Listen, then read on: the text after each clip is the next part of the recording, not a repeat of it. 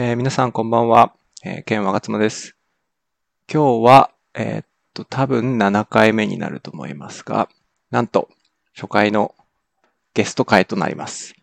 えーっと、今日お呼びするのは、僕がもともと知り合いとして、えーっと、同じ大学の方なんですけれども、SRE という、まあ、同じ領域で働いている、えーっと、洋介浅井さんです。ようこそ。どうも、こんにちは。浅井陽こ介です。んにちは。こんにちはお。願いします。はい。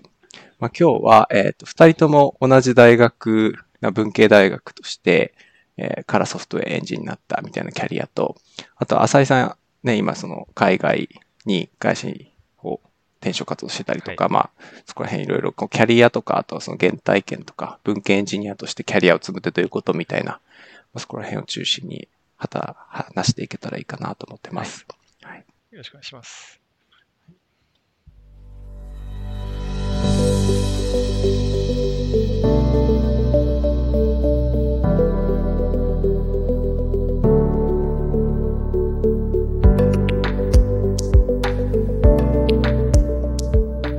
まあ、最初に、じゃあ簡単に自己紹介してもらっていいですか？はい。えーっと、キャリそうですね。自分は今、えっと、SRI として、えー働いていて、ちょうど社会人歴としては5年目くらいになりますね。で、えっと、エンジニア歴もまあ同じくらいと考えてもらってよくて、で、今は、えっと、会社は暗号通貨の取引所で働いています。はい。こんなもんですかね。もうちょいってことですか。うんはい。あいいですよ。え、一番最初のジョブロールは何でしたっけ、バックエンド。そうですね。一番最初は、そうササポートエンジニア的なことをやってたんですけど、バックエンドの、うんうんえっと、バグ修正とかをしつつ、まあ、あのお客さんへの問い合わせ対応とかもするような職種を一番最初はしてました。うん。あ、サポートエンジニアだったんですにね。近いですね。サポートエンジニア的近い修正も入れてたんで、まあ、一応エンジニアリングはしてたんですけど、はい。じゃあもうカスタマーと直でコミュニケーションするっていう。まあ、主にメール的な、まあ、テキストでやり取りをしてそれをもとに、まあ、うんうんソースコードを読んで調査したりとか、SQL 書いてデータを見たりとか、そういうことはしてましたね。おいいですね。それはなかなか貴重な経験ですよね。そうですなんか、うん一回コアのプロダクト開発の方とかはい入るとね、なかなかサポート側のその気持ちとかね、カスタマーに近いところで働くみたいな機会も減ってきたりするんで、そうですね。SRE になるっていう意味だとかなり貴重な経験だったそうですね。すごい、あの、面白いというか、うん実際にお客さんと喋る、し喋ってないんですけど、まあ、お客さんの声を聞けるっていうのはなかなか、あ、エンジニアとしてうん経験がしにくいところだと思うんで、よかったです。うん。はい。うん。だ割とスキルセットとしては、超デバッグ、SQL とか、あとはバックエンド、どういうスキル使ってたんですか？そうですね。あ最初に。の、と、言語はバックエンドが、まあ、Java だったんで、まあ、Java のコードを読んだり、まあ、修正、必要があれば修正をしたりっていうことをししてたのと、あとはまあそうですね、うんうん今言った Oracle 使ってたんで SQL は結構書けるようになったのと、あとまあフロントも一応フロントでもバグが起きるんで、まあ、それも見てて、それはちょっと全然巷で出回ってない Delphi っていうのを使ってました。ほう。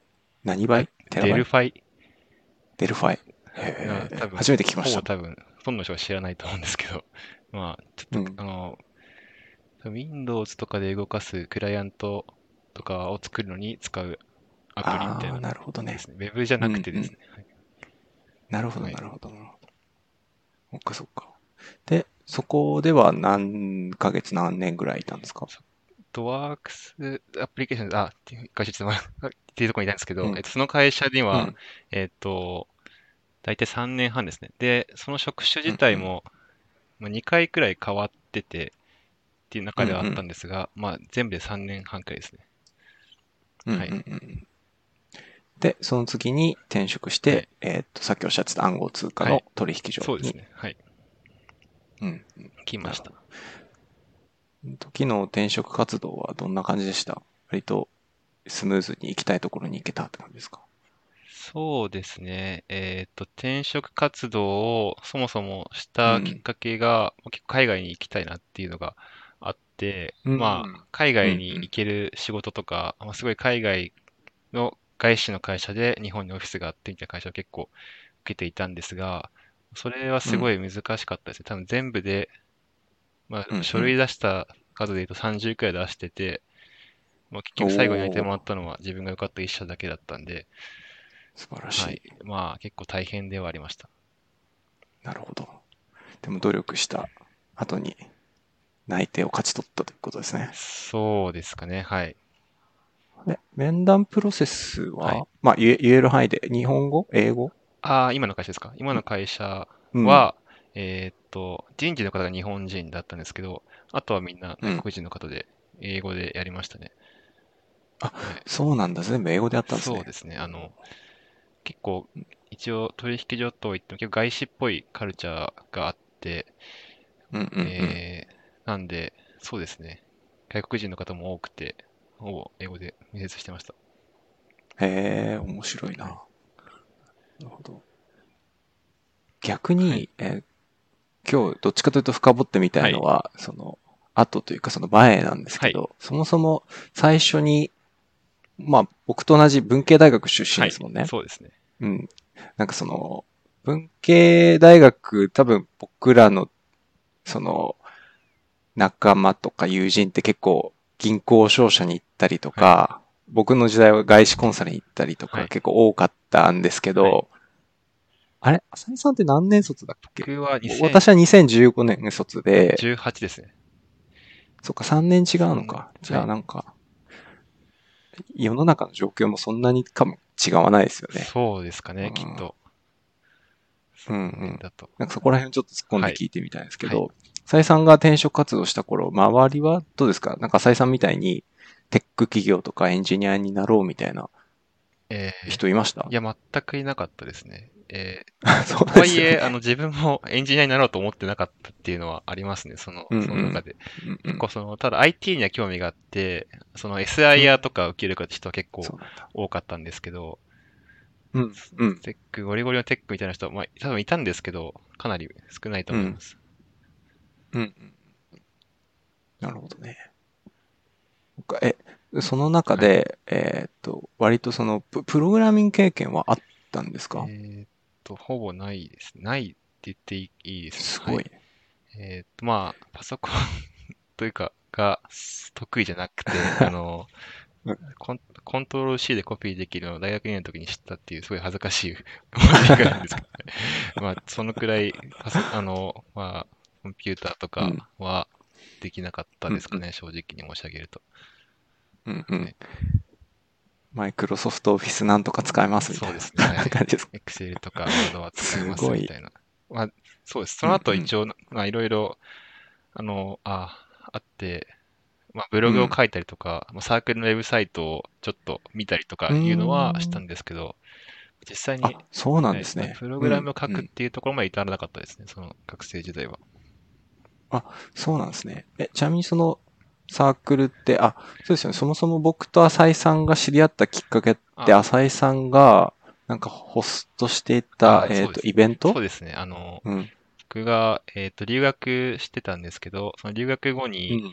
えー作っある学生団体で留学生サポートする学生団体みたいなのがあって、そこで、うん。うん。まあ、卒業した先輩に話を聞いてみようみたいなイベントを企画したうんん。うん。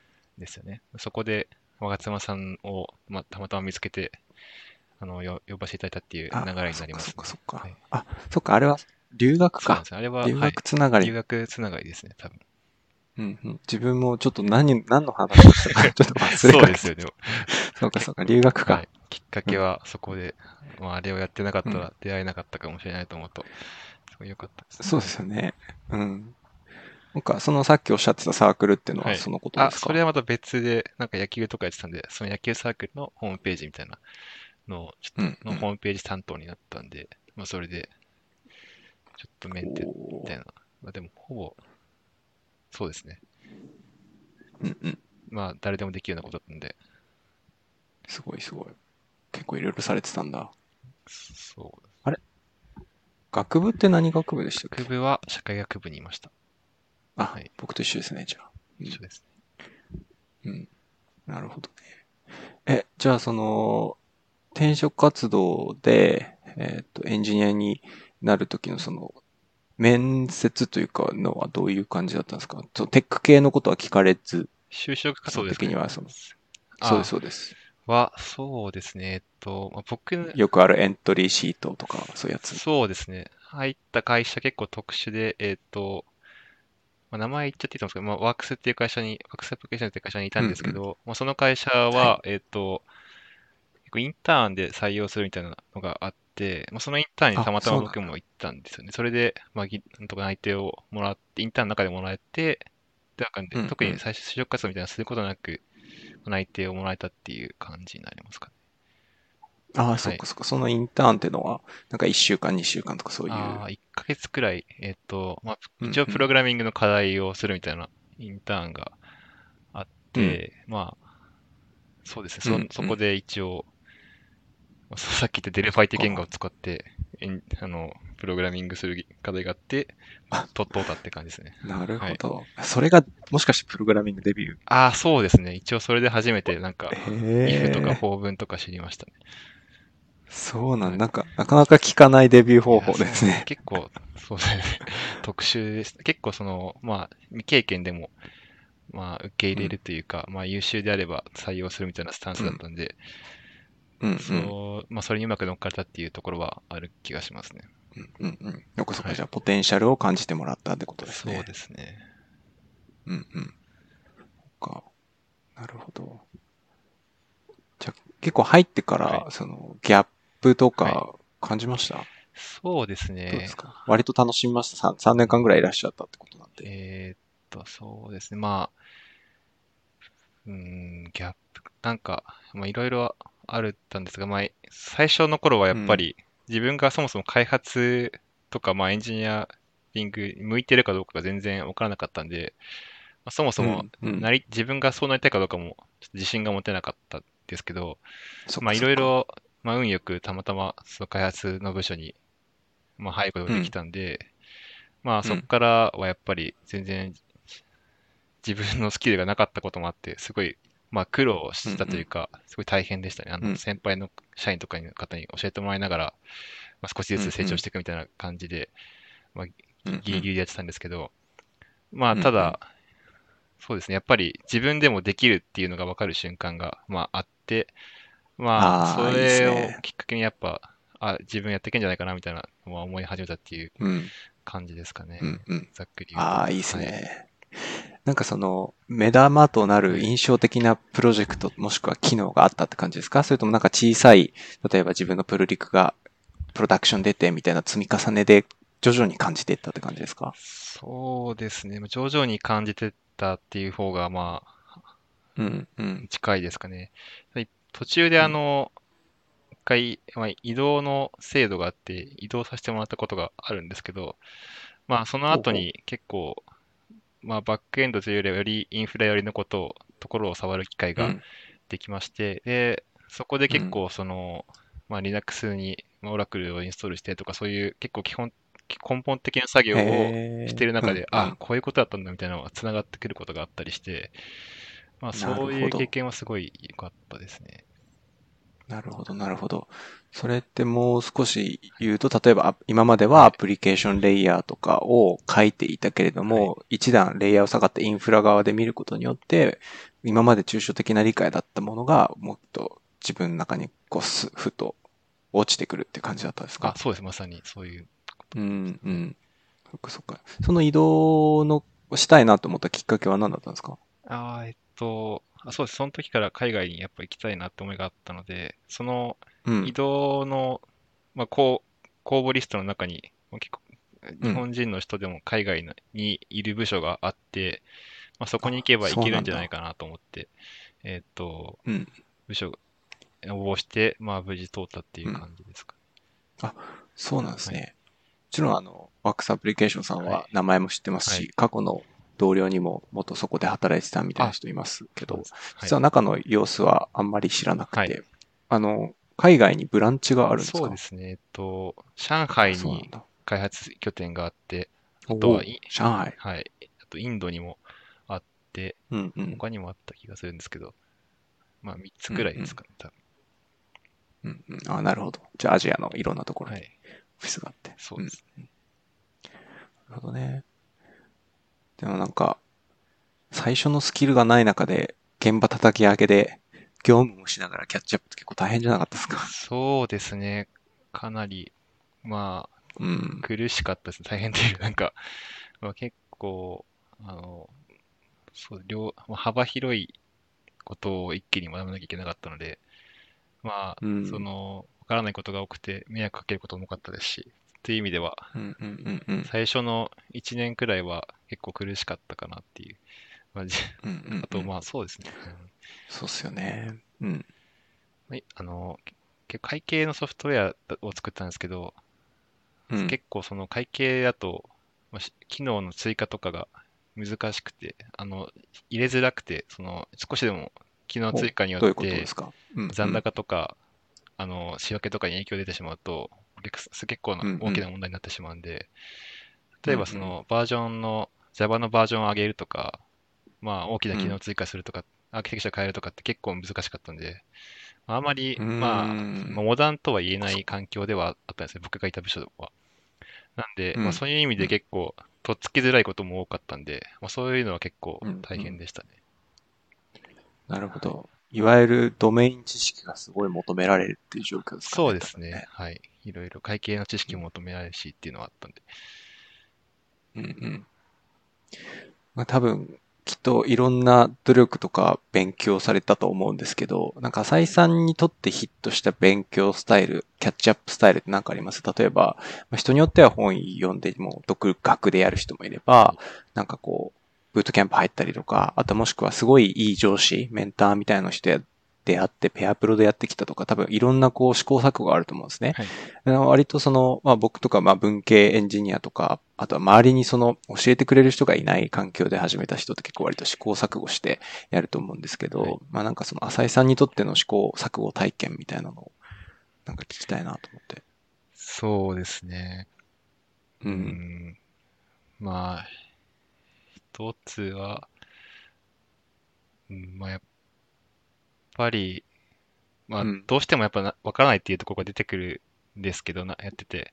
それが出てきたときに、まあ、いかに人に聞けるかみたいなのはすごい大事かなっていうのは思って、結構基本的だったと思うんですけど、まあ自分、人に聞くね。そそううだね。生徒で自分が考えてわかん考えても分かんないことは 結構な、ずっと分かんないんで、うん。まあ、うん頼れる人を、まあ、うまく見つけて聞くっていうところまではやっぱりうん。うん。しないと全然進めないに進めないなっていうのは、まあ思いました。まあ頭がすごい良ければ全然自分でも解決できると思うんですけど、まあそうではなかったんで、うん。うん。人に聞かなきゃなっていうのはあったんですけど、あとは、うん。うん。そうですね、人に聞く関連で言うと、うん、その、全然自分が、まあ、知らない領域とか、まあ、全然触ったことない領域とかを人に説明とかしてもらうと、あ、そうなんだって結構わかることが、まあ、多くて、世界が広がったんで、まあ、そういう意味ではなんか、それこそ若妻さんとかにいろいろ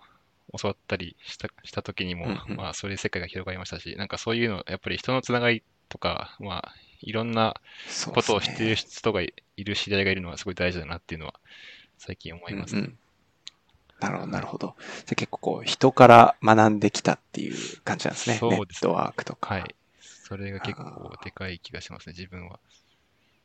いやーすごいわかりますね。なんか、なんか自分が特に、例えば私は今 SRE ですけど、はい例えばモバイルエンジニアの人とか、フロントのエンジニアの人とか、自分と違う領域で働いてる人と話すとは、いすごい発見があるんですよね。はなんか例えば、Swift について最近こういう変更が入ってね、で、Swift のメモリ管理モデルはこうでね、みたいな聞くと、あ、これって自分の知ってる知識と加えると、あ、そこが共通点あるなとか、なんかこう、今まで全然、例えば、SRE として iOS プログラミング書かないので、Swift って結構遠い技術だったんですけど、そういう話を通すと、なんかすごいグッと身近になって、あ、じゃあ週末ちょっと書いてみようかな、みたいになったりとか、やっぱりすごいわかる。僕も同じですね。人と話して、はい。なんかこう、インスピレーション受けたりとか、なんかキーワードもらって、わかんないから調べたりとか、もちろん刺激を受けたり、モチベーションもらうこともあるけど、うん、そういうの大事ですよね。そうですよね。うん結構なんか解決したい問題がいろいろシンプルじゃないっていうか複合的だったりするんで、まあ、そういう時になんかうんパッとそういう話を思い出したりして、あ、そういえばみたいなつながりができると、かるわかる。なんか解決できたらみたいなのはありますよね。コネクティング・ダ・ドットみたいなね点と点がつながるみたいなス。ティーブ・ジョブズさんが言ってたはいそうそうそうそうそう。ああ、そうなんですね。なんかそれで言うと、例えば、自主学習のはい学とかはどういうふうな向き合い方ですか？例えば、業務で必要なものを中心に、例えば勉強してきたのか、はい例えば業務は業務でやりつつ、自分では、例えば、なんか、中長期的な目標だったりとか、なんか興味があって勉強したりみたいな。そうですね。これはちょっとあんまりかっこよくないんですけど、まあ自分自身ではそんなになんか作りたいものみたいのがあまり、まあ、思いついてつかつかないのと、まあ、思いついてもまあできる気がしなくて、まあ、やらない、あんまりややらないんですよ。なんで、結構業務をでいろんなことに首を突っ込んで、まあそれをちょっと深掘りしてみるとか、まあ、そういうスタイルが自分は向いているかなっていう気がしてますね。おーなるほど、なるほど。いや、なんか自分のスタイルをちゃんと自己認識できて全全然かっこいいと思いますけどね。ありがとうございます。うん。なんかこう、こうなりたい自分みたいなので、こう、はいシュガーコートしちゃいがちですけどね、はい人ってやっぱり。うん、なるほどね。ねちなみに岡島さんなんかスタイルとかありますか？そう。私は、最初は、あ、結構、多分2、3段階ぐらい変わって、で、大学時代にこう、プログラミング始めた時は、周りに本当聞ける人いなかったんですよ。ああの、先輩もいないし、しなんか仕事先でもなんか同じぐらいのレベルだったので、はい。なんで最初は本とか、やっぱそのネットのリソースとかで、なるべく咀嚼しようとしてました。だ結果として僕はそれは、なんだろう、あの、すごい時間かかったなと思ってて、はい。やっぱりそのメンターとかペアプロできる人とかはい。聞ける人がいるっていうのは、あの、そういう環境にお金を払ってでも身を置けるなら僕は置いた方がいいかなっていうのをその自分の失敗体験を通して思ってますあ、。なるほど。はい。で、で、それで仕事を始めてからはやっぱり周りにその、聞ける人が増えたんですよね。文系大学でじ独学でやってる時期から、そのプログラマーとしてキャリアを始めた。はいそうするとやっぱりこう、あ、こういう人になりたいなとか、なんか困った時に助けてくれる先はい輩とかが増えたので、まさに多分、浅井さんがさっきおっしゃったようなフェーズに僕もなって、はいうん、なんか周りからキャッチアップしたり、ペアプロでキャッチアップしたりっていう風になりましたかね。うん。そういう勝間さんでやっぱり一人じゃ、そんなに、なんていうか、一人でいるよりは、うん他の人に教わった方が進捗がいいというか、いろいろそう理解が深まりやすいっていうのがあるんですね。そうですね。で、それで多分、す6、5、6年ぐらいはずっとそういう感じでキャリア積んできて、まあ、多分9年目ぐらいになるんですけど、最近はさすがにそれだとこう、それはそれで限界を感じるんですよね。うんというのもやっぱりこう、周りの人ベースに感化されるっていうことだと常にこう、環境を変えて探さなきゃいけない。つまり他人依存の学習環境になってしまうんですよね。そうするとやっぱりこう、今は自分のポジションスタッフ、あ、シニアエンジニアですけど、今後スタッフとかプリンシパルに上がっていくみたいな考えたときに、どっちかというと自分で課題を見つけて、でそれに対するソリューションをちょっと自分がリサーチした結果から当てはめて、周りを動かしてっていう風になっていかなきゃいけないので、そのネットワークだ、ネットワークはもちろんすごい大事なんですよ。はいだけどネットワークだけに依存するってのも多分それは限界なので、例えば、それで逆に元々のも、戻って自分でその、ほ本だけじゃなくていろんなニュースレターとはいかブログとかキャッチアップして、それを今の現場にどう適用するかっていうのをちゃんとこう、サステナブルに継続的にできるようになりたいなって思ってるのが今って感じですかね。なるほど。確かにそうですよね。自分から発信する側とか、自分で下で動かないと、うん。なんていうか、まあ、ある壁は越えられないような気はしますね。そうなんですよね。いや、本当そう思います。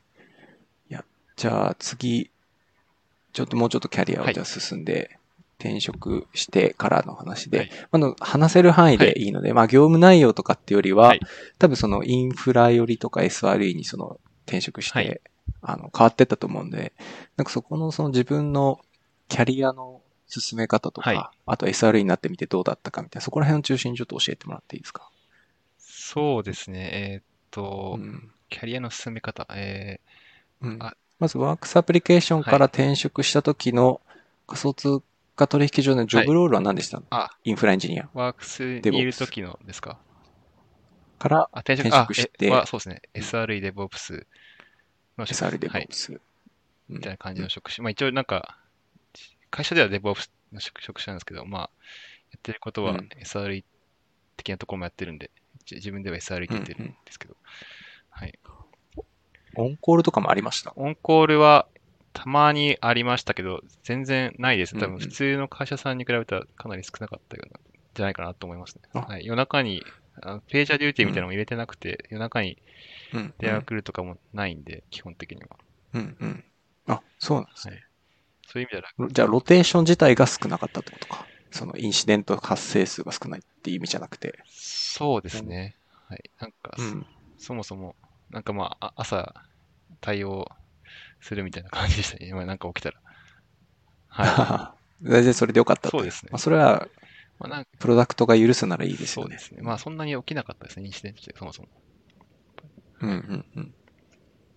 え、じゃあ普段の業務としてはどういったところが多かったんですか、例えばインシデント対応とか、あとそのえっとはい。プロジェクトとか、いろいろあると思うんですけど。そうですね。自分は、えー結構最初の方はかなり、えーっと CI/CD のパイプラインの改善みたいなのをやっていて、まあ、結構、あのーコンコース CI っていうあんまり、まあ知らうんあの世間に広まってないやつなんですけど使ってて、まあ、それがちょっと分かりにくかったんで、えーっとうん。でかつ結構マニュアルな作業もあったんで、それを、えっとまあ、置き換えていくみたいなことを,、をやってました。でえっとうんまあ、環境、インフラが Kubernetes だったんで、えっと、それをうん Argo CD っていうのを使って、まあ、自動デプロイうんできるようにみたいのを、えっと、す結構主体的に進めてましたね。うん。うん。あ、はいなるほど、なるほど。それは今後 CD を Argo CD に置き換えるっていうプロジェクトってことですか？ああ、そうですね。まあ、ざっくり言うと、うんそんな感じです。もうちょいいろいろあったんですけど、まあ、うん。置き換えて、でできる限り自動化していくみたいな作業ですね。はい。うんうん。うんうんなるほど、なるほど。えまあ結構じゃあイニシアティブ持って、浅井さんが進めてたっていう感じ。ーほぼ一人でやってました、それは。一人でやって、あとはエンジニアのデベロッパー側の協力がいるんで、そこと話をしながら進めていくみたいな感じでやってました。はい。なるほど、なるほあとは、このプロジェクトは、どうですか？浅井さんにとっては割と大きいマイルストーンだ的なプロジェクト？それとも、そうですね。まあ、普通にこなすだけのみたいな？いや、結構大変でしたね。やっぱ、じ今動いてるものが、まあ、かっちりそこでハマってるものがあって、まあそれを変えるのがけ結構難しかったっていうのが、まあ一つあるんで、すごい、うんうん多分3ヶ月くらいかかってやったっていうのは、まあ、あるのと、晴らしい。あとはうん。結構 Kubernetes をがっつりそこで触って、まあ、かなり詳しくなったというと、まあ、ちょっとまあ語弊があるんですけど、まあ、結構いろんなことを知れたので、えっ、と、うん。そういう意味ではすごい、はい、いい、自分にとっていい、あの、マイルストーン的なプロジェクトではありましたね。おーい。いですね。なんかその技術以外のところでのチャレンジって何かありました？例えばステークホルダーマネジメントとか、はい。あとは、プロマネ的な、はいプロジェクトマネジメント的なところとか。そうですね。あの、やっぱり自分がそもそも触ったことない Kubernetes とか、まあ、Argo CD とかものが多かったんで、うんまあ、うんそういう意味で、あの、やったことを戻さなきゃいけなかったりっていうところがあったんですよね。自分うんの選択、決断が間違ってて、やり直しみたいなとか、うん実際に作ったけど使われなかったみたいなものが結構あって、まあ、うんうんそういう意味では、うん、まあ、やんなきゃわかんないけど、もっとよくできたんじゃないかな、みたいな思うところはいくつかありましたね。うんうんで、あとは、プロマネ的なところで言うと、うん、うんまあ、そう。うん。まあ、あとは、思ったより時間かかったんで、まあ、それも、うんうんなんだろう。その、まあ、納期とかが特になかったから、その、うん良かったんですけど、もし会った時に、うん、このうちはダメだったなというか、まあ、もっとその、うんうんいつまでにこれやって、このタイミングでできてなかったら、まあ、プラン B にしようみたいな、そういう、まあ、思考をしなかったんで、まあ、そういうのがもっとできたらよかったのかな、みたいなのは、ちょっと思いますね。うんうんうんなるほど、なるほど。そういった気づきは、その自分のふ後の振り返りはいで気づけた感じですか、そうですね。後で、後々振り返ってみて、っていうのは。うん、うん。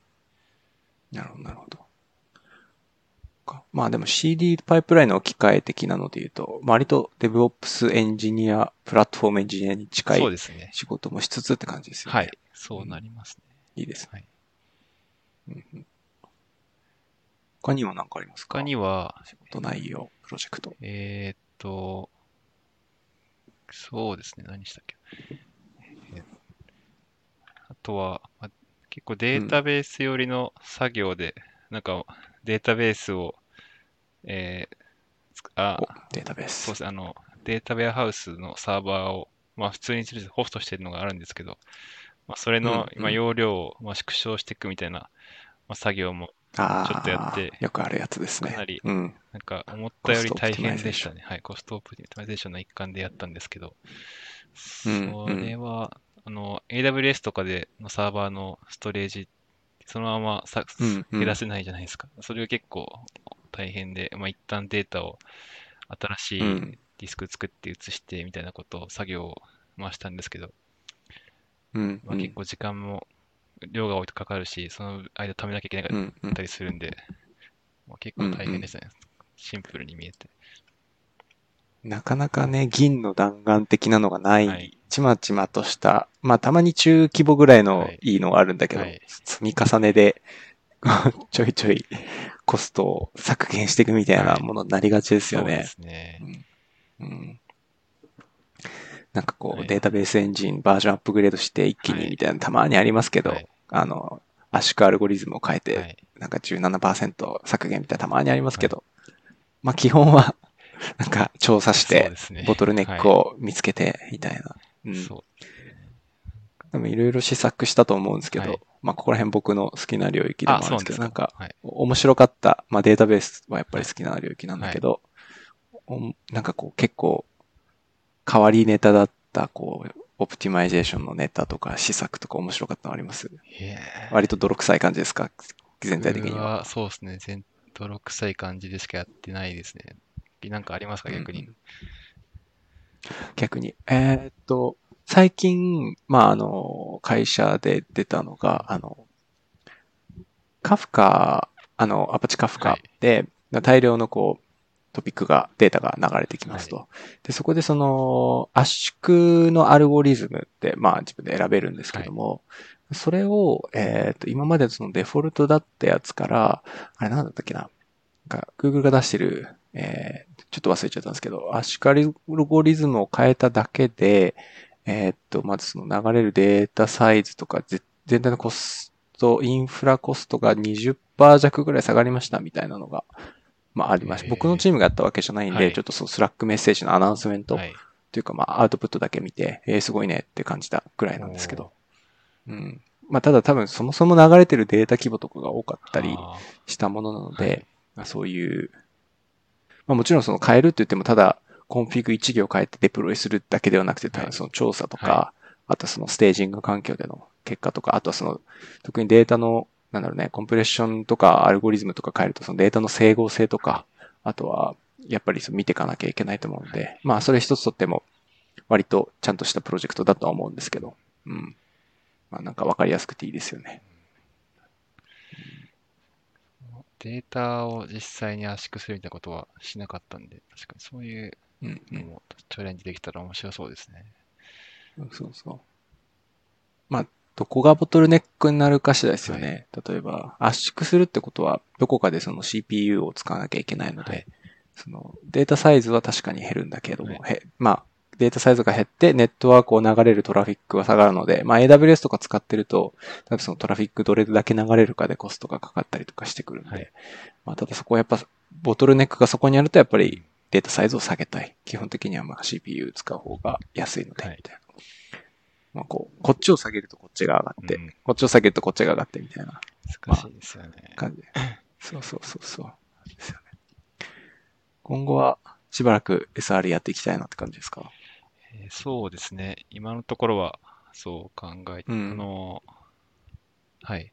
もっとコードを書く、書きたいんですけど、個人的には。うんうんま。うんうん。ただ、えーなんで、まあ、SRE の仕事をする中で、えっと、コードを書く機会を見つけてというか、まあ、でも書いた方がいいことが多分結構あると思うんで、書いて解決できることがいっぱいあると思うんで、まあ、そういうことうんうんとしていきたいなと思ってます。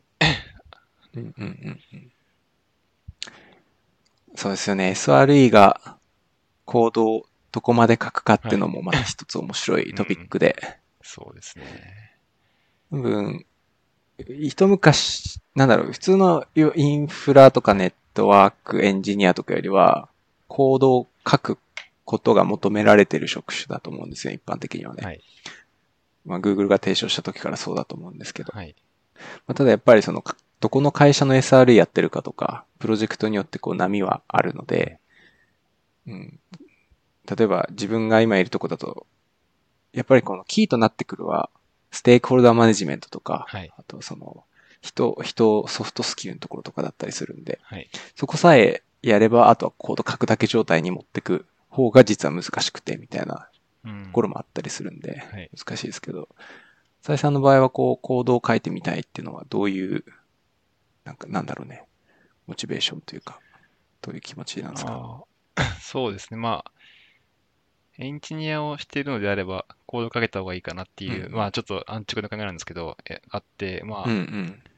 えーっと、まあ、いずれというか、まあ、今後は SRE にかか限らず、まあ、もうちょいバックエンドであるとか、まあ、えー幅広く、幅広くって言っちゃあれですけど、まあ、違う職種にもチャレンジしたいなっていうのを思ってて、っていうのも、まあ、うんうん。SRE だけしかやってないと、いいですね。例えば個人で何か作りたいと思った時に、まあ、何も作れないんですよ。まあ、インフラだけ準備しても、とまあ、うんうん設計とかできるかもしれないですけど、まあ、自分でコード書けないと、ままま出てこないんで、まあそういう意味でも、うん。自分がもっと書けるようになってれば、より選択肢が広がるのかなっていうのは思っているんで、うんうん。はい。うんうんっていう、うんうん。まあだから職種としても SRE にはこだわらなくていいかなと思ってはいますね、一応。おー、いいいいですね。ただまあ自分の強みを生かすのであれば、まあ、SRE として次の、まあ、ステップを目指していくのが結構、まうんあ、硬いかなっていう気はしてるんで、そっちで進めていこうかなっていう。そっかそっか。それは SRE の中で、こう、スペシャリティをはい持ってったりとか、そうですね。あとはタイトルをし上げたりとか、はいそういう話ってことですよね。。はい。うん、うん。そこはもうちょっと深掘ると、なんかはい漠然と考えてるものありますか、例えば SRE の中でもオブザーバビリティ深掘っていきたいなとか、なんかこう、カフカに詳しくなっていきたいなとか。そうん。こは、今のところは全然、これが特にやりたいみたいなのはないですね。興味がある領域は、そうですね。確かにカフカフカであるとか、結構データベースとか自分も最近興味が出てきたんで、うん。詳しくなりたいとは思ってはいるんですが、別にあの、うんうんまあ、必要なうちどどこでも、どの領域でもやりたいなっていう状態ですかね、今は。おー、いいですね。好奇心。好奇心。そうですね。いや、でもなんか、浅井さんと僕のはい関係って、なんか珍しいですよね。同じ大学出て、同じようにエンジニアになって、同じように SR やって同じように海外。興味あってみたいな。なかなか、あの、うん自分の大学だと、やっぱ本当にエンジニアになる人がそもそも全然いないんで、かなり、あれですよね。珍しいというか、はい、本当に。一応、プログラミングクラブみたいなのありませんでしたっけ？知いやーってます？存じ上げてないあったんですよそれはえ多分、10人もいなかったんじゃないかな。わかんないけど。そうなんです。入ってました？かいや、入ってないです、入ってないです。あ何してたんですかね？わかんない。うんただ、あ、どはい、うぞ。え、なんか授業でも統計とかで、まあ、Python とかうん R とか使うみたいなの結構あったりはしたと思うんで、できる人はいたと思うんですけど、なんか社社会学部の授業でも一応、僕の年には、その、プログラムでなんか統計するみたいなのが一応あったんですよね、確か。お。そうなんだ。どのくらい本格的かわかんないんですけど、僕の時はね、統計の授業もありましたけど、はやって R かな。あ基本 Excel でちょっと R 触ったみたいな、Python はやってない気がします。Python はちょっと自分もわかんないですよ。本当にやったかどうか。はいまあでもその、僕と浅井さんのその3年間で多分ね、Python、多分来来てたんでしょうね。で来てたかもしれないです2017年ぐらいですよね。そうですかね。はい。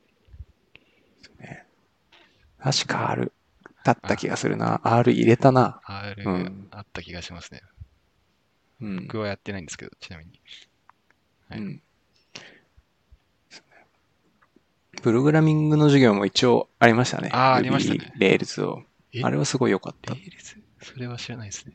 僕は、情報基礎っていう授業で、HTML とか触ったくらいなんですけど。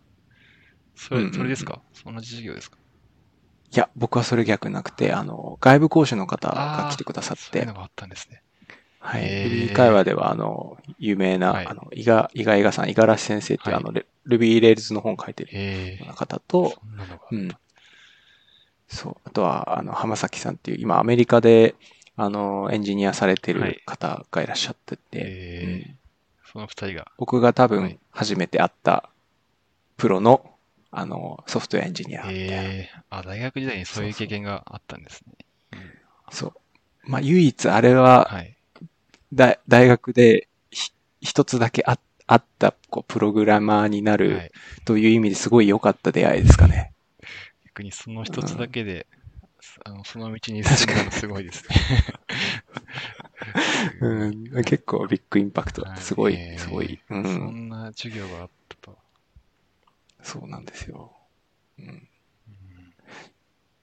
そう。で、その時のその TA として来てくださってた浜崎さんっていう方が、わあ、すごい方だなと思って、はいお二人のことを、まあ、あの、ネットでいろいろはい追ってて、で、途中でそのアメリカに行かれたんですよね、浜崎さんの方が。えそういうのもあって、やっぱり僕も海外に行きたいなとか思ったんですけど。浅井さんはい。もね、海外に行きたいっていうのことを何回かキーワードをおっしゃってたんですけど、なんかそこら辺もちょっと深掘って聞いてみていいですか、なんかいつから海外に行きたかったのかとか、なんか留学もね、されたみ。たいですけど、うん。まあ、海外行きたいって思ったのは、ちょっともう結構もともと小学校の頃から英会話とか、まあ、通ってて、うんうん。まあ、英語には親しみがあったんです。もうそんなに、あの、英会話行きたか全然喋れたわけじゃないんですけども、まあ、うん。英語をうん。もうちょい頑張ろうかなみたいなのを高校時代とから思ってて、で、うんうん。大学入ってから、まあ、その英会話のちょっと練習するサークルとかにもちょっと入ったりとかしてて、で、あとは、いいですね。友達にあの誘われてバックパックの旅行とかに行って最初に行った国があのどこ行ったん大学ですか？2年の時にウズベキスタンとかキルギスっていう全然名前もほぼ聞かないような国に行ったんですけどそれがめちゃくちゃ良くてあのそれで何が良かったですか？何があのまあキルギスの自然とかがすごいまあまず素晴らしかったんですよね。本当に湖とかが高さなるほどね。3000日本じゃ見られないような。500メートルぐらいのところにあったり、すごい標高高い。標高高いところにうんすごい見られない景色が回ったりとか、あと意外、うんあと人が優しいみたいなのに気づいて、なんか現地の人とすごいへ喋ったり、現地の食べ物食べてみたいなのがすごい楽しかったんで、ーはい、いいな。そういう そういう経験を本当に海外、うん結構住みたいなって思いが自分は強いですね。できるだけ長くいたいというか、長くいて、みたいなのがいて、いてまあ、現地の人と仲良くなっうんうんてご飯食べてみたいな、そういうことをしたいみたいなのが結構根底にはありますかね。割とそこが原体験的な感じになるんですか？そう浅井さんにとっての海外。そうですね。自分としては、なんかまあやっぱり、まあ、好奇心的なところが強いですかね。まあ、それに加えてやっぱり、まあ、キャリア的な意味での、まあ、優位性みたいなのもまあ乗って、乗ってきてはいるんですけど、今、今、まあまあ、そうですね。はいで。すよね。うん。なるほど。え、キルギスはいの方は、えーキルギス語みたいなのがある？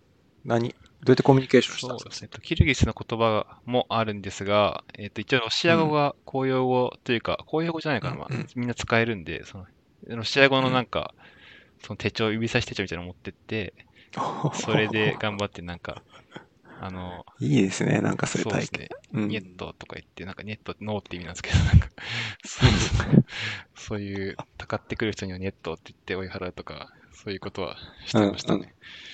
めちゃくちゃいいですね。え、一応泊まったのはホテルとか？なんかそれともなんか、かカウチサーフィンとかそういう、あ今、今エアビンはないなかったと思いますけど、そうねそういうので探してるんですか、えーローカル。と、そうですね。最初にあるだけ、なんか、ブッキングとかみたいに取って、あとは、うんなんか、ブログとか読みながら現地で決めたんですけど、結構、ゲストハウスっていう、なんですかね、まあ、んドミトリーみたいな、はい、感じのところとかを使ってましたね。で、そこに行くとなんか、旅人の方が、結構いて、うん。まあ、日本人もたまたまいるようなところがあって、えーまあ、そこでいろんなは情報交換したり、面白い話を聞いたりっていうのは結構楽しかったですかね。うんうん。ああ、なんか同じようなバックパッカー仲間が集まるようなあちょっとした安宿みたいな感はい、じですよね。そんなあ同じ部屋にベッドが4つとはいか。8個とかあって。で、うんうん夜はフリースペースでちょっとお酒飲んでたりとかみんなでみたいな。ああ、いいね。楽しかったですね。そういうのやられました？いいね松山さんも。私もね、あの、北京に、とか上海、あ、北京じゃ上海じゃない、えー北京と天津に合わせて1ヶ月ぐらい行ったことがあって、僕もそういうゲストハウスに泊まりに行って、ほぼ無一文で行ったんですけど、それは学生時代ですか？大学生とか。学生時代です。大学1年の終わりかな。ああ、結構早いですね。唯一の知り合いがその大学の中国語の先生に行くんですよって言ったら、なんか実家のご両親を紹介してくださって。北京とかで、その方つながり、そうそうそう、その方つながりつながりで、なんかご飯ごちそうになったりとかして、すごい良かったです。うん、すごい、いいねあの、みんな優しかったし、はい多分、経験としては多分似たような感じ。場所は違うけそうど。ですよね。うん。なんか行く前はすごい怖いじゃないですか。やっぱ全然知らない土地だし。そうですよね言葉も通じないしみたいな。でも行ってからやっぱなんかそのギャップがすごくてうんうんうん。欲しいですね。行った後。そうですよね。なんか、コミュニティの強さというかね。はい。うんですよね。まあただ、さっき、さっきも言ってた、そのプラクティカルな、その、マーケットとかのことを考えると多分英語圏とあか考えてるそうですね。はい。今は、はい。英語圏ですね。うんうんあの、やっぱ自分が使える言語だと、まあいろいろ楽だろうなっていうのと、それこそうん現地の人とも喋れる言葉だしっていうのはありますかね。そうですよね。確かに確かに。まあ、なんかこれは話せる範囲はい。で全然いいんですけど、はまあこうそこら辺をじゃあチャレンジしてみて、今、なんだろう、こう一番学学びというか、まあ例えばなんだろうな、なんか日本から探すのが大変でとか、はい。なんだろうね、ネットワークの大事さがすごい分かってみ、なんかこうテイクアウェイみたいなのがありますか？今から、こう海外、同じように浅井さんみたいに頑張ってる仲間がはい。もしいるとして、ああ。いや、難しいです。僕まだ行ってないんで、なんか、うん。うんアドバイスできること少ないと思うんですけど、アドバイスっていうかまあ、多分現在進行形の現在努進力行、されてる身として。うん。いや、なんだろうな。えー、自分がアドバイス欲しいくらいなんですけど、あ、まあでも、強いて言うあ、じゃとしたら、まあエンジニアうんなのであれば、あの、あ、うん。もう多分、なんですか、日本でやっていければ海外ではできると思うんで、まあ、あとはもうんうん。うビザを取るだけみたいな。感じかなと思ってるんですけど、勝手に。なんで、頑張ってビザ取り取りましょうっていう。なんかビビザを取れる、はい、国に、うん。国ってビザを取れるように、まあ、まあ頑張るというか、っていうところは結構でかいのかなと思って。うん。うん。うん。うん。で逆に、これ多分海外で働いてる人とか聞いてくれてると思うんで、あー。逆になんかアアドバイスもらいたいぐらいっていうことで、はい。じゃあこういうアドバイス欲しいですみたいなのあれば、せ宣伝じゃないですけど。いや、もうリファラルが欲しい。あーああ、でも、そうですね。あの、ねやっぱりコネクションが大事ですよね。ないので、うん。あの、海外に、うんまあ、ちょっと、うんうんそうです。とはいえ、急によくよくわかんない人にあげられないと思うんですけど、リファラルっうんうんうん。ていうのはあるのと、うん、うん。あと、なんだろう。アドバイス。そうですね。あとはめ面接とかですね。やっぱり、あの、全うん然、うんけん面接は経験しないとできないことも多いと思うんですけど、やっぱ日本に行ったら、うんあまり英語の面接とか経験ができないと思うんで、そういうのを、うんうんあの練習とか、もし手伝ってくださる方がいたら、すごいありがたいなっていうのも思いますね。はい。あのぜひはい。聞いてる方がいたら、浅井さんに、はい。お願いします。あの、ショーノートの方には何か連絡貼りますけど、はい。ツイッターアカウントになりますかね、じゃあツイ。ッターか、はい。なんでもいい。リンクトインとか。はい。大丈夫です、そちらでも。ね、ちょっと状況、ツイッターの状況が状況なので、はいツイッターのアカウントだけを残しておくっていうのがちょっと不安になってきましたそうよね。ですね、確かに。最近なんか新しいの、フィードが読み込まれないとか、通知がうん。そのままなっちゃうとか、見ても、ありますよね。あとなんかね、はいフォロワー、フォローが、の数が全部、一旦ゼロにリセットされて戻ったりとか、キャッシュの問題っぽいのとか。あとそのサーチが、なんか今までみたいな体験じゃないみたいな言ってる人もいましたね。へえ、そうなんですね。うんあんまり、なんかツイッター見ても楽しくなくなってきた気が最近しますね。うん。人もね、ちょいちょいはい消え、消え始めてるのでそうで、すか。うん。もなんかやめてるツイッターやめますみたいなあ。うん。あ、なんだっけな、コホートかな僕も一応アカウント作ったけど、その、みたいなのを始めた人とか、あとはマストドンに行った人とか、ちょいちょい出てきてるんで。あとインスタ、確かに。インスタ。インスタに行きます。うん。じゃあ、まあ、ツイッターとリンクトインとか残して、はい。ね、あまあ、後で、はいあの、貼っときますが、は感じかな。時事ネタ。なんか、浅井さんの方で話してみたいトピックとか、最後にありますか？宣伝したいことでも何でもいいですよ、他に。宣伝はないんですけど、うん。話したいトピック。えーっと、なんだろうな。ああ、やっぱり、ああ、僕、そうだ、今、妻が、まあ、いいるんですけど、うん今年結婚してうんいるんですけど、まあ、海外に行ったとしたら、結構、うんうん子。育てとか向こうでする可能性があるなと思ってて、まあ、トピックとしてはそういう海外での子育てみたいなのはすごい気になってますね。まうん。あ、はい。あと、そういう、ちょっと結構これ話す長くなっちゃうと思うんで、まあ、別の回とかでもいいんですけど、いいですよはい あの、うんうん。やっぱり、例えば、うん、海外で出産がどのくらい大変なのかとか、あの、うんうん。まあ、幼稚園とか保育園とか、どういうふうにうん見つけてるのかとか、そういう事情とかは、まあ、国によっても違うと思うんで、気になってますね。うんうん。そうですよね。いや、ほんとそうで、多分その気になるポイントがたくさんあるんですよ。はい教育ってなると。はい。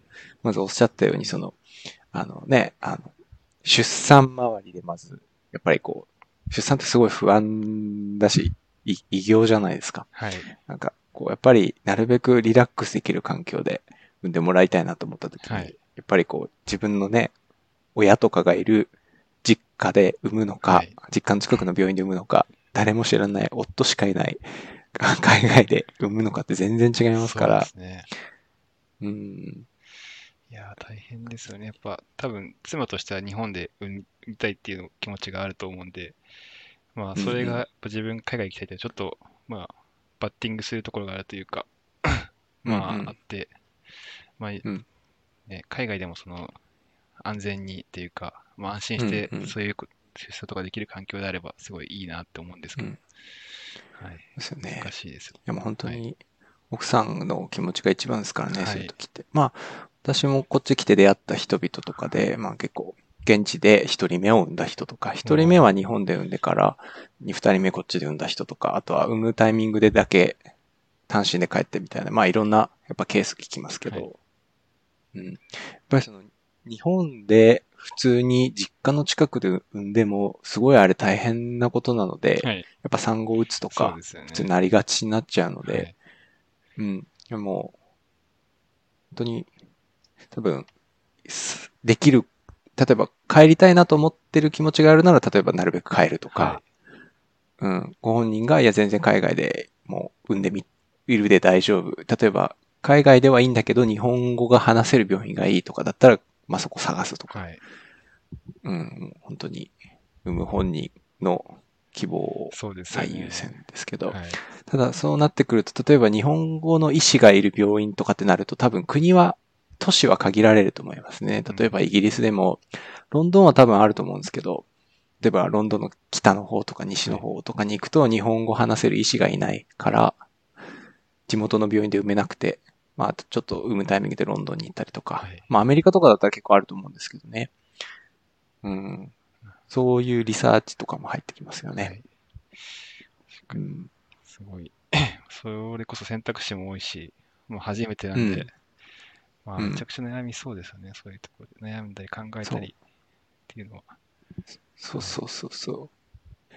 そうなんですよ。意外と、ソフトウェアエンジニアとしてはい海外転職するっていう、その、テエンジニアとして海外転職するっていうパートって実は悩み事の1割ぐらいで、なるほど。あの、残りの8割ぐらいやっぱりプライベートなこと、家族とか、お金とか、住宅とか、プライベート結構多いですね。うん。もちろんね、はなんですよ。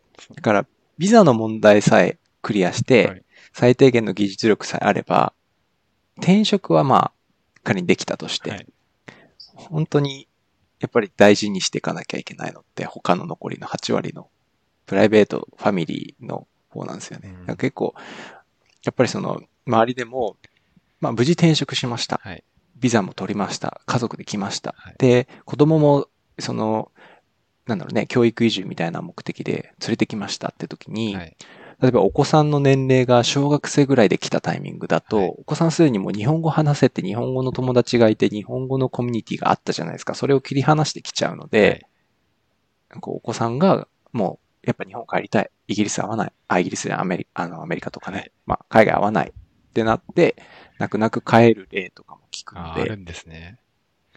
うん。なんかそのご本人は仕事的には全く問題ない。なんなら昇進もして、はいあの、給与も上がって、評価もされてはい、レイオフはもちろんなくて、だけど、ご家族の理由とかで帰るみたいなのはもちろんあるので、はい。そう。まあ子供の頃、小学生の頃とかに親、親が仕事でシンガポールに行くみたいな話があったんですけども、その時絶対嫌でしたからね。なんか今だったら絶対に行く行くって言ってたんですけど、なんか行きたくなさすぎても、まあ行かなかったんですけど、結局。うんまあでも、うんうんやっぱりそう、子供ってやっぱそうですよね。環境の変化。小学生ぐらいだとそうですよね。友達と離れ離れになっちゃうっていうのはちょっと考えられないことですもんね。ちょそうそうそう。そう、やっぱり、小学生って一ぐらいがやっぱ一番お多いですよねそうで。すあの、こう、なんだろう、中学生高校だとちょっと遅いので、はい。なるべく早く来たい。でも、1歳、2歳はまだ日本でちゃんと育児して、はい。落ち着いたら行くぞ。ってなっても、ただお子さんの、ね、なんだろう、コミュニティとか人格とか、思いとかができてくる頃なので、すごい難しい。うまく適応する人もいますけど。うん。そうですね。そう。そうそうそう。だからね、やっぱそう、そういうのも込みでこう、助け合えるネットワークとかね、友人、知り合い、コミュニティとかが大事ですよね。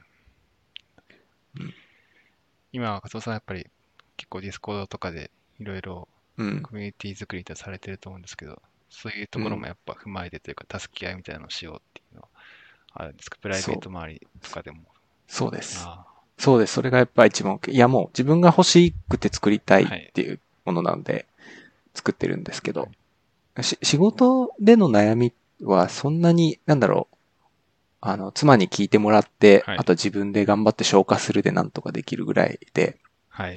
ただ例えばパパ友が欲しいとか、あ なんかこう、育児大変な愚痴を言い合えるパパ友が欲しいとかさ、あ、はい。あとは現地でなんかこう、週末に子供連れて行けるネタが欲しいとか、はい。うん。こっちの方がやっぱり欲しいなっていう最近あ思ってて、はい。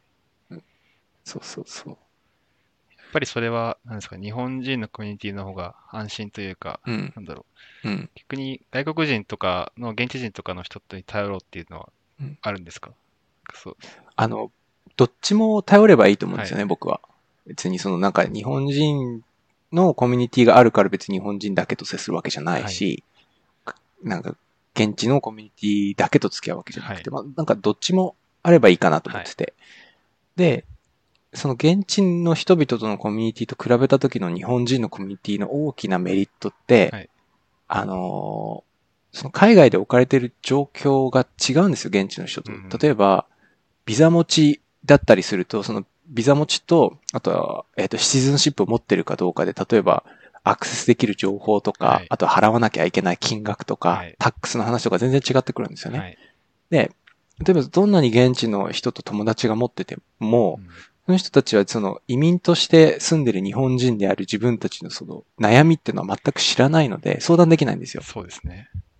うん。これは、そういうのは別に日本人コミュニティがあればう、んそこで共有できるし。はい。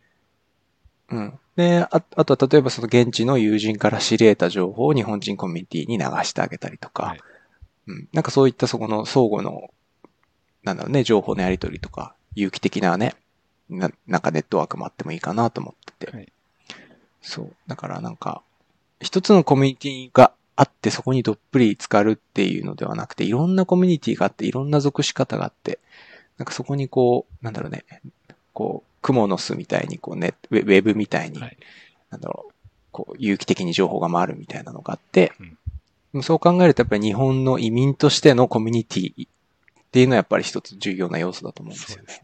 それがあるってのは、大違いというか、そうそう。そう。あとは浅井さん、浅井さんも教育に関して言ってたんで、はい一つ言うと、例えば、その、お子さんにどの言語を話したいかってなるじゃないですか。そうですね。あのどの言語を覚えてもらいたいか。はい。で、日本人同士の親だと自然と日本語も話せるようになってほしいと思う人が大半だと思うんですけど、はいそうすると、親以外で日本語を話せる、日本語で遊ぶ友達っていうのが結構重要になってくるんですよね。うん。確かうん。親とばっかり日本語話してると、こう、に。うん。話し方とか、その覚える語彙って限定的なので、その、ナーサリーとかレセプション、あの、保育園とか幼稚園みたいなとこはでい、英語で友達作るのと同じように、例えば週末、日本人家族と、あの、遊んだりとか、うん。そういうのがあって、あとは日本語学校、日本人学校に行って覚えたりとか、はい。そういうのもあるので、やっぱりその言言語、日本語という言語に着目したそのコミュニティとかネットワーク知り合いっていうのもそれはそれで多分教育という観点でも割と重要かなと思ってますね。考えるとバイリンガルに育てるっていうのは結構難しいというか、うん。いろいろか、うん日本語の面の方でも結構考えることが多いですね。うんうんなんか、それが結構意外でした。多いと思います。バイリンガルの方々ってすごい努力してるので、はい あの、自然とバイリンガルにはならないんですよ。そうねうん。ちゃんとその母語も多国語も勉強してるので、はい。うん。海外に行っただけでバイリンガル、バイリンガルにならないので、ですね。ならないです。な、なったら最高ですね。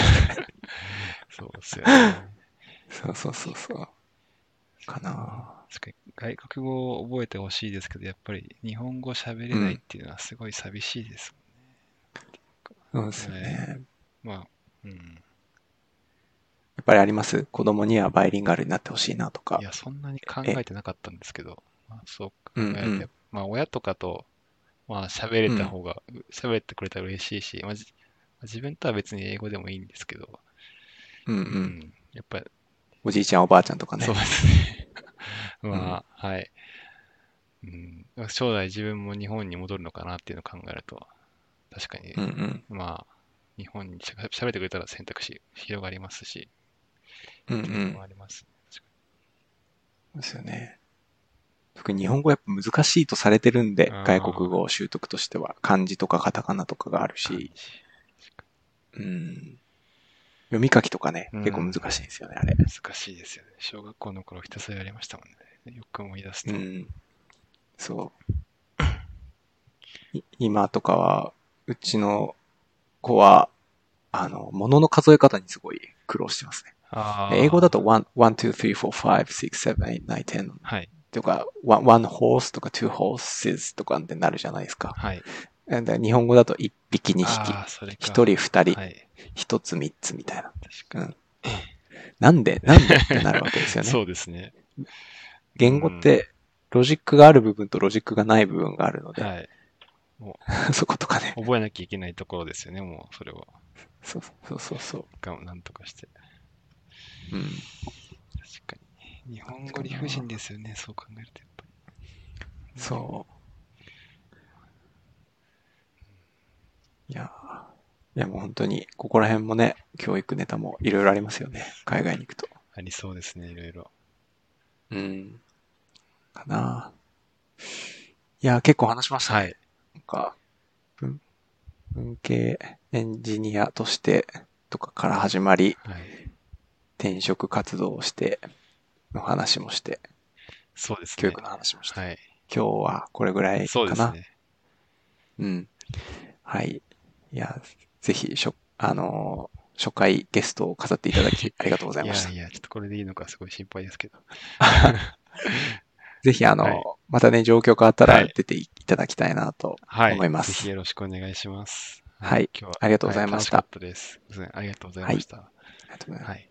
あじゃあ、最後に僕の方から、えー London Tech ト Tech Talk では、はいえーご意見、ご感想を募集してます。スタンド FM のレター機能を使って、ぜひご意見やご感想を聞かせてください。質問でも構いません。その場合は番組内で取り上げて答えていきます。それでは、また来週。